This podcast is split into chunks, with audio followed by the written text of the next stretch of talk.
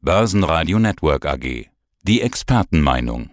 Mein Name ist Wolfgang Habermeier. Ich bin Gründer, Eigentümer und auch Geschäftsleiter der Firma Merito Financial Solutions. Wir sind ein klassischer Berater für institutionelle Kapitalanleger und beschäftigen uns mit Risikomanagement-Fragen, Asset Allocation-Fragen und natürlich auch mit der jeweiligen Implementierung einer Anlagestrategie.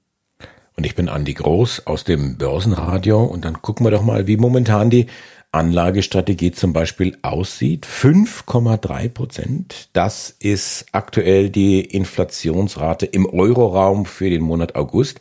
Das ist etwa halb so viel wie vor einem Jahr, aber zweieinhalb Mal so viel wie das Ziel von zwei Prozent, das die EZB sich gesetzt hat. Also das langfristige Ziel. Also der eigenen Logik folgend müsste Christine Lagarde heute in zwei Stunden, also um 14.15 Uhr, verkünden, dass sie die Leitzinsen noch einmal anhebt um 25 Basispunkte. Schauen wir jetzt, weil wir es ja nicht wissen, durch diesen Termin hindurch und gucken, wie sieht's denn, wie sieht denn das große Bild aus? Ist der Zinsgipfel erreicht? Historisch gesehen haben Sie völlig recht. Die Leitzinsen sind in der Inflationsbekämpfung nur dann wirksam, wenn sie über die Kerninflation hinaus angehoben werden. Die Notenbanken stehen allerdings vor dem Dilemma, dass sie damit selbstverständlich auch eine Rezession auslösen würden. Und in diesen schwierigen Jahren, die wir jetzt hinter uns haben, nach der Pandemie, nach dem Krisenjahr 2022, ist es tunlichst zu vermeiden und das Ziel der Notenbanken, keine Rezession bewusst herbeizuführen. Und in diesem Dilemma stecken die Entscheidungsträgerinnen und Entscheidungsträger der Notenbank. Und deswegen ist es durchaus möglich und auch erwartet und den Umfragen folgend, dass die EZB diesmal die Zinsen nicht weiter erhöht. Jetzt ist natürlich auch der, der Ökonom Habermeier gefragt und die Antwort klingt ja auch nach Ökonom. Kritiker gehen ja so weit, dass sie sagen, die EZB kann mit ihrer Waffe Zinsen die Inflation gar nicht mehr bekämpfen oder gar das Rückgrat brechen, wie Lagarde es zuletzt gesagt hat. Ja, was hat sie denn dann für Möglichkeiten? Oder welche Möglichkeiten gibt es, dieser Inflation Einhalt zu gebieten? Wir haben neben dem Leitzinssatz selbstverständlich noch begleitende Möglichkeiten, durchaus auch seitens der Fiskalpolitik. Aber es bleibt dabei, dass es darum geht, die Nachfrage in der Volkswirtschaft zu senken, zu reduzieren. Und das ist nun einmal über den Zinssatz geregelt. Jetzt kann man natürlich auch ganz bewusst den Effekt einer Leitzinserhöhung länger abwarten. Und das scheint aktuell die Vorgehensweise der Notenbank zu sein. Das heißt, man wartet über längere Perioden, über mehrere Monate, wie sich aufgrund eines gegebenen Leitzinssatzes die Nachfrage verändert. Und nur dann, wenn die Wirtschaft nicht weit die Dynamik der Konjunkturentwicklung nicht weiter zurückgeht, nur dann wird man eben nochmals die Leitzinsen erhöhen, um eben die Inflation zu bekämpfen. Der Pfad zum preispolitischen Ziel von zwei Prozent ist ein sehr langer und selbst die Prognosen der Notenbank selbst, der EZB selbst zeigen und sagen, dass wir auch im nächsten Jahr 2024 deutlich über zwei Prozent Inflation sehen werden. Und da schließt sich für mich der Kreis. Einerseits wartet die Notenbank den Effekt, den nachhaltigen Effekt der Leitzinserhöhungen ab und gleichzeitig in der Beobachtung der Inflation hat sie natürlich die Möglichkeit, bei jeder Sitzung dann doch nochmals eine Leitzinserhöhung vorzunehmen. Ist denn dieses Inflationsziel von zwei Prozent, an dem man so lange festgehalten hat, was man ja auch in Phasen der Nullzinspolitik gepredigt hat, ist dieses Ziel noch zeitgemäß? Meines Erachtens gibt es an der Stelle keine gewissermaßen Saisonalität oder die Frage, ob ein, ein Zinssatz zeitgemäß ist. Wir haben ja eine Strategieüberarbeitung sowohl in den USA hinter uns als auch bei der EZB und die Preisstabilität ist unverändert mit zwei Prozent definiert worden. Also das ist keine Saisonware. Und ich bin schon der Meinung, dass das ein sehr vernünftig gewähltes Ziel ist. Und das ist auch die Verantwortung, die geldpolitische Verantwortung der EZB, die Preisstabilität bei einer Inflation von zwei Prozent auch zu erreichen. Was machen jetzt eigentlich die Renditen am Anleihenmarkt? Am Verhalten der Anleger, da kann man ja die Zinserwartungen auch wunderbar ablesen. Hat sich da was getan? Wir kennen die aktuelle Situation. Die Renditekurve ist deutlich invers. Auch an der Stelle ein Hinweis, dass wir eine Rezession zu erwarten haben. Und wir wissen, dass die Beeinflussung der Renditekurve seitens der Notenbank natürlich am kurzen Ende stattfindet. Das heißt, die Erwartungen, die geldpolitischen Erwartungen seitens der Anleger sind selbstverständlich eingepreist, aber nur am kurzen Ende. Die Frage ist, wie sich die Renditekurve im mittleren und längeren Laufzeitenbereich bewegt. Und hier war schon ein interessantes Phänomen über den Sommer hinweg zu beobachten, dass nämlich die Renditekurve im mittleren und längeren Laufzeitenbereich deutlich angestiegen. Es war in Wahrheit unerwartet und die offenen Fragen oder die offene Frage ist, wie ist dieser Anstieg zu interpretieren? Es gibt natürlich an der Stelle mehrere Möglichkeiten. Eine freundliche Interpretation wäre, dass es eben ein Nachweis ist, dass wir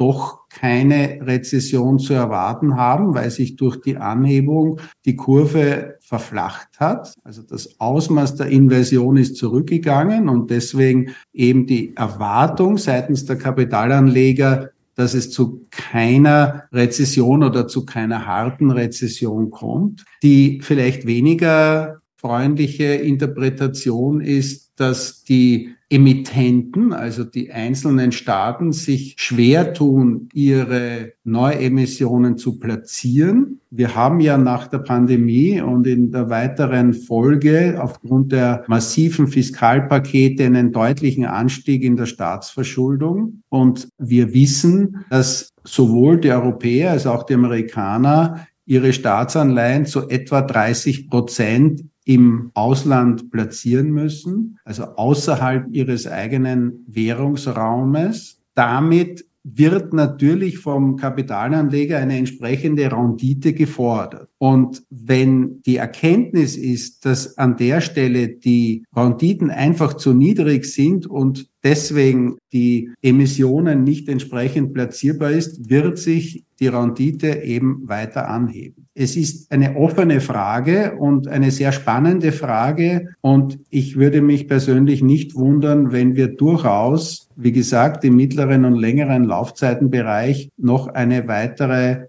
wenn auch nicht großartige, aber doch eine weitere Verschiebung der Renditekurve stattfindet. Was bedeutet das jetzt für das Thema Rezession? Also eine inverse Zinskurve, ist das sowas wie eine, wie eine Schwangerschaft? Also ein bisschen invers äh, gibt's nicht, ein bisschen schwanger gibt's ja auch nicht. Also entweder ist er invers oder ich bin schwanger oder eben nicht schwanger? Also die Evidenz zeigt uns, die empirischen Erfahrungen aus der Vergangenheit äh, zeigen uns, dass es schon vom Ausmaß der Inversion abhängt. Also das heißt, je größer die Inversion, umso größer die Wahrscheinlichkeit, dass es zu einer Rezession kommt. Und wenn es also nur einzelne wenige Basispunkte äh, die Inversion ausmacht, dann, dann hat das in Wahrheit keine Relevanz. Mhm. Und der zweite Hinweis ist natürlich, in welchem Zeitfenster, also nach welchen, nach wie viel Quartalen kommt es dann eben äh, ab einer gewissen Inversion zu einer Rezession. Und da zeigt wiederum die praktische Erfahrung, dass wir durchaus bis zu 24 Monaten manchmal einen, einen Verzögerungseffekt sehen. Und wir aktuell stehen genau in dieser Fragestellung. Also wir haben noch nicht seit die Inversion vorliegt, 24 Monate erlebt. Das heißt, es kann durchaus eben im ersten Halbjahr 2024 passieren, dass wir in eine Rezession abgleiten. Diese Fragestellung, wie gesagt, ist aktuell offen. Und wenn Sie umgekehrt die Wachstumserwartungen betrachten für die nächsten Quartale, dann sind die unisono positiv. Sowohl in den USA als auch in Europa sind die Quartalserwartungen im BIP-Wachstum positiv. Das mhm. heißt, auch am Anleihemarkt, aber auch am Aktienmarkt selbstverständlich ist eine Rezession nicht eingepreist. Und was mache ich jetzt oder was machen Sie als ja auch in Ihrer Funktion als Risikobetrachter. Das scheint mir so eine 50-50-Möglichkeit zu sein. Da sind wir auch wieder bei der Schwangerschaft. Wir wissen ja bei der Schwangerschaft auch nie so ganz genau, was hinten rauskommt. Also zu 50 Prozent kriege ich eine Tochter. Also wir gehen entsprechend unserer Risikobudgets, unserer strategischen Vorgaben an die Allokation. Und in einer derartigen Situation, wo keine klare Meinung vorliegt, ob wir eben Rahmenbedingungen haben, die besonders günstig sind oder umgekehrt, bleiben wir natürlich neutral gewichtet. Aktuell kann ich Ihnen bestätigen, dass wir weitgehend neutral in den einzelnen Portfolien gewichtet sind, aber schon der Meinung sind, zurückkommend auf die Geldpolitik der Notenbanken, dass wir geneigt sind, die Anleihenquoten vor allem im längeren Laufzeitenbereich aufzustocken, weil es eben tatsächlich durchaus sein kann, dass wir den sogenannten Gipfel äh, sprich Ende des Leitzinserhöhungszyklus stehen, den Zinsgipfel erreicht haben. Und dann ist es natürlich besonders interessant, Anleihen mit längeren Restlaufzeiten zu kaufen. Also das ist die Situation. Umgekehrt, solange wir, wie eben auch im zweiten Quartal, gute Unternehmensergebnisse sehen und auch in den, in den Ausblicken der Unternehmen keine rezessiven Tendenzen erkennen können, bleiben wir natürlich an der Stelle auch entsprechend investiert und aufgrund einer möglichen Rezession, die eben einfach im Raum steht, neigen wir aktuell nicht zu Übergewichtungen im Aktienbereich. Also das Pendel momentan in der neutralen Position. Vielleicht kann ich es ja ein bisschen in die positive Richtung anschubsen, wenn wir uns das Thema Geopolitik anschauen. Wir hatten jetzt den G20 gehabt mit dem stolzen Gastgeber Indien, am Ende dann eine sehr weichgespülte Schlusserklärung. Das könnte jetzt irgendwo wieder äh, Russland und China in die Karten spielen. Im Anschluss ist dann Joe Biden weitergereist nach Vietnam und reicht dem ehemaligen Kriegsgegner die Hand und sofort gibt es erstmal einen Riesenauftrag äh, von Vietnam Airlines für 737 MAX an Boeing wieder. Schelm der Böses dabei denkt oder da keinen Zusammenhang sehen will. Also das sollte doch Folgen haben. Langfristige, positive Folgen für die Weltwirtschaft oder eben zumindest Russland, China oder USA.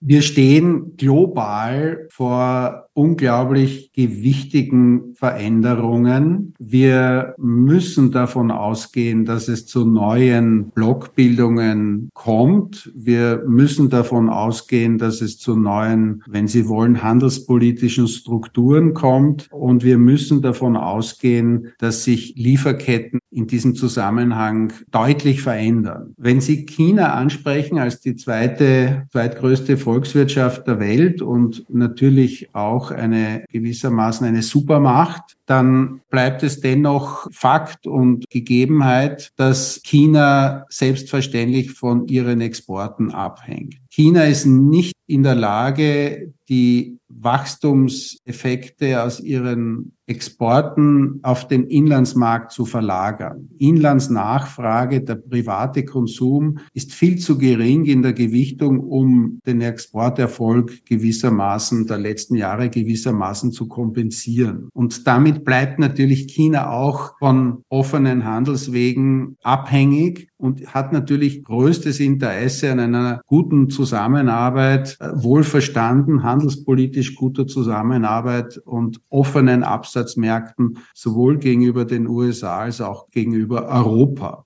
Würde das in diesem Zusammenhang sehen und all die Fragestellungen, die sich daraus ergeben, auch insbesondere im Technologiesektor, hängen eben mit machtpolitischen Fragen zusammen. Die Spitzentechnologie will sich sichtlich die USA sichern, den technologischen Vorsprung sichern, aber gleichzeitig hat man eben in China einen sehr großen Absatzmarkt und umgekehrt, wie gesagt, für die Exportnation China ist umgekehrt die USA und Europa ein ganz wichtiger Absatzmarkt. Dann nochmal der Börsen- und Anlageexperte Habermeier, nachdem wir sie jetzt doch ziemlich gequält und ausgequetscht haben in ihrer Rolle als, als äh, Ökonom. Vielleicht so als Art Zusammenfassung, Fazit unseres Interviews. An den Börsen ist es ja momentan eher ruhig. Ist das die berühmte Ruhe vor dem Sturm? Und wenn ja, dann natürlich auch die Frage, aus welcher Richtung wird der Wind dann blasen, falls es ein bisschen ruppiger wird? Kann er von vorne oder eben von hinten sein? Wie sieht sie denn aus, die aktuelle Anlagestrategie? Stichwort Ruhe vor dem Sturm, ja oder nein? Wir haben sehr schöne Evidenz im Zusammenhang mit den Volatilitätskennzahlen. Sie wissen, dass die Volatilität auf den Aktienmärkten sehr tief ist. Das heißt, herrscht große Ruhe, große Gelassenheit. Also wenn man, wenn man dieses Volatilitätsmaß hernimmt, dann ist kein Sturm zu erwarten. Umgekehrt ist, sind die Volatilitätszahlen bei den Anleihen sehr hoch im Vergleich. Also auf einem Niveau, das durchaus mit dem Pandemieniveau zu vergleichen ist. Also der, der Anleihemarkt ist gewissermaßen einem Stress ausgesetzt, weil wir eben diese gewichtigen Fragen haben, ob wir jetzt die Spitze der Zinsniveaus erreicht haben, ja oder nein, ob die Notenbanken nochmals einen Zinsschritt setzen, ja oder nein, ob wir in den weiteren, in weiterer Folge in den nächsten ein, zwei Quartalen eine Rezession erfahren, ja oder nein. Das sind ganz gewichtige Fragen, die sich insbesondere in diesen hohen Volatilitätszahlen der Anleihen Märkte spiegelt. Ich würde nicht so weit gehen, dass wir sagen können, wir stehen vor einem Sturm. Das glaube ich persönlich nicht. Ich glaube, dass die Unternehmen durchgehend gut aufgestellt sind, dass sie durchgehend gut gemanagt sind und dass der Umstand, dass wir durchaus hohe Nominalwachstumsraten haben, die Unternehmen selbstverständlich unterstützt. Auch wenn ich real ein geringes Wachstum habe, aber aufgrund der höheren Inflation habe ich natürlich ein, ein attraktives Nominalwachstum und das kommt den Unternehmen zugute. Gleichzeitig habe ich in der Technologie große Veränderungen, die wiederum natürlich ihre Sieger haben werden. Das heißt, es gibt Unternehmen, die enorm davon profitieren können, auch selbstverständlich von der Dekarbonisierung. Und insofern würde ich sagen, ist Aktienmarkt durchaus zumindest bis auf weiteres gut unterstützt. Und wenn wir eben es tatsächlich schaffen, dass wir keine harte Landung erleben, sondern eine eben sogenannte sanfte Landung, das heißt eine Rezession weitgehend vermeiden können, glaube ich, dass der Aktienmarkt durchaus gut funktioniert und, und keine Rede von Sturm sein kann. Äh, Im Zuge dessen und in, in der weiteren Entwicklung würde sich natürlich auch die höhere Volatilität auf dem Anleihenmarkt wieder zurückbilden. Also zusammenfassend würde ich sagen, gewissermaßen eine Gelassenheit tut uns wahrscheinlich an der Stelle gut als Kapitalanleger und umgekehrt ein Aktionismus, glaube ich, hat die Problematik in sich, dass man zu Fehlentscheidungen neigt. Lieber Gott, gib mir Gelassenheit, aber ein bisschen plötzlich. Dr. Wolfgang Habermeier, Gründer, Vorstand und Ökonom bei Merito. Dankeschön für das Interview. Danke Ihnen, Herr Groß. Börsenradio Network AG. Hat Ihnen dieser Podcast der Wiener Börse gefallen? Dann lassen Sie es uns doch wissen und bewerten Sie unseren Podcast mit vollen fünf Sternen. Vielen Dank und bis zum nächsten Podcast. Alles rund um Börse.